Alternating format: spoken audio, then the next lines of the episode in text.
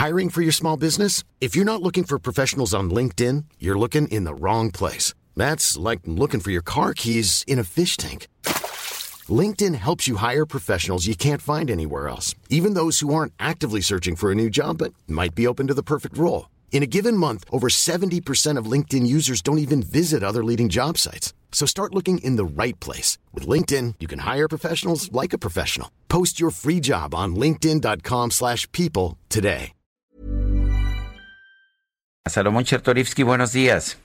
Hola Sergio, te saludo con enorme gusto a ti a Lupita, deseando que ustedes, que la producción y que quienes nos escuchan estén con salud. Gracias. Primero, ¿es legal, es legal esta decisión? Porque tenía yo entendido que la, la COFEPRIS era un órgano desconcentrado con autonomía administrativa y técnica, pero que esto estaba establecido en la Ley General de Salud. ¿Puede un acto administrativo de la Secretaría de Salud eh, eliminar lo que dice una ley? Mira, eh, eh, Sergio, hay ambigüedad, hay ambigüedad porque en efecto, como tú lo dices, es un órgano desconcentrado. Además, este, en el artículo 17 bis de la Ley General de Salud está establecido eh, pues toda su, su prelación y tiene que estar supervisado, lo dice así, por parte de la Secretaría que la representa el secretario. Sin embargo, en la ley orgánica de la Administración Pública Federal hay redacción en donde se dice que el secretario puede adscribir eh, otras instancias a subsecretarías. Eh, entonces, yo te diría, da pie, por supuesto, no, no me queda ahí la menor duda, da pie para que el Congreso pudiera eh, ampararse y pueda llevar esto a, una discusión ante la Suprema Corte.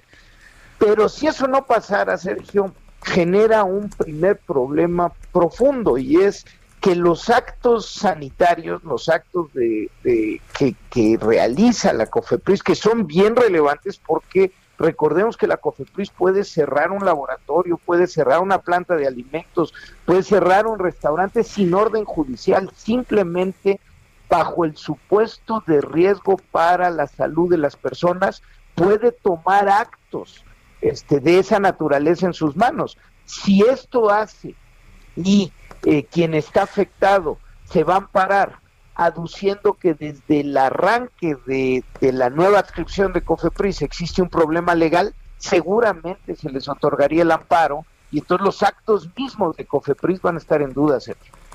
Eh, Salomón, ¿era necesario que el subsecretario López Gatel se hiciera cargo de esta nueva encomienda que pues ha anunciado el eh, que se ha anunciado que al presidente lo tiene pues tan contento? Yo creo, Lupita, que no. Al contrario, es un verdadero retroceso. Las agencias sanitarias más importantes en el mundo, los, los, los modelos a seguir, la FDA, la Agencia Europea, este, la agencia alemana, la japonesa, este, tienen un espacio autónomo, tienen un espacio independiente. ¿Por qué? Dos razones principalmente. La primera, porque hay un conflicto clarísimo de, interés. Fíjate, la, la, Subsecretaría de Prevención y Promoción de la Salud es una de las compradoras importantes de insumos de salud. Compra todas las vacunas prácticamente de este país, compra plaguicidas, compra antirretrovirales para VIH-Sida. Entonces, si quien va a comprar y necesita negociar este, con el presupuesto escaso que tiene, necesita cumplir tiempos administrativos, en fin, tiene adscrito bajo su mando a quien regula, esto se puede prestar para pedir al regulador que tome medidas, que anticipe, eh, que, que los los haga con mayor agilidad sin haber comprobado la seguridad, la eficiencia y la calidad del producto que está registrando.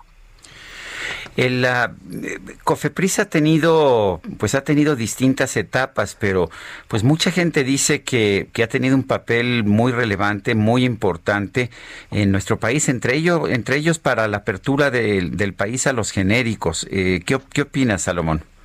Eh, en efecto, este, leí tu columna hoy, Sergio, eh, y hablas este, exactamente y lo describes con mucha puntualidad a partir del año 2011, eh, no, no, no, me gusta hablar en primera persona, pero eh, ya siendo yo secretario de salud con Miquel Arreola a la cabeza de COFEPRIS, empezamos un programa importantísimo para poder otorgar registros a medicamentos genéricos, con lo que se logró que hoy el 80% de los medicamentos que se consumen en el país sean genéricos con un ahorro bien relevante, pero no solo ello, a partir del 2011 y quizá lo más importante, se logró un proceso para ir profesionalizando a la agencia para que pudiera ésta ser certificada por eh, como agencia internacional. Primero, en el propio 2011 y 2012, todo un proceso para que fuera certificada por la Organización Panamericana de la Salud y la reconociera como agencia hemisférica.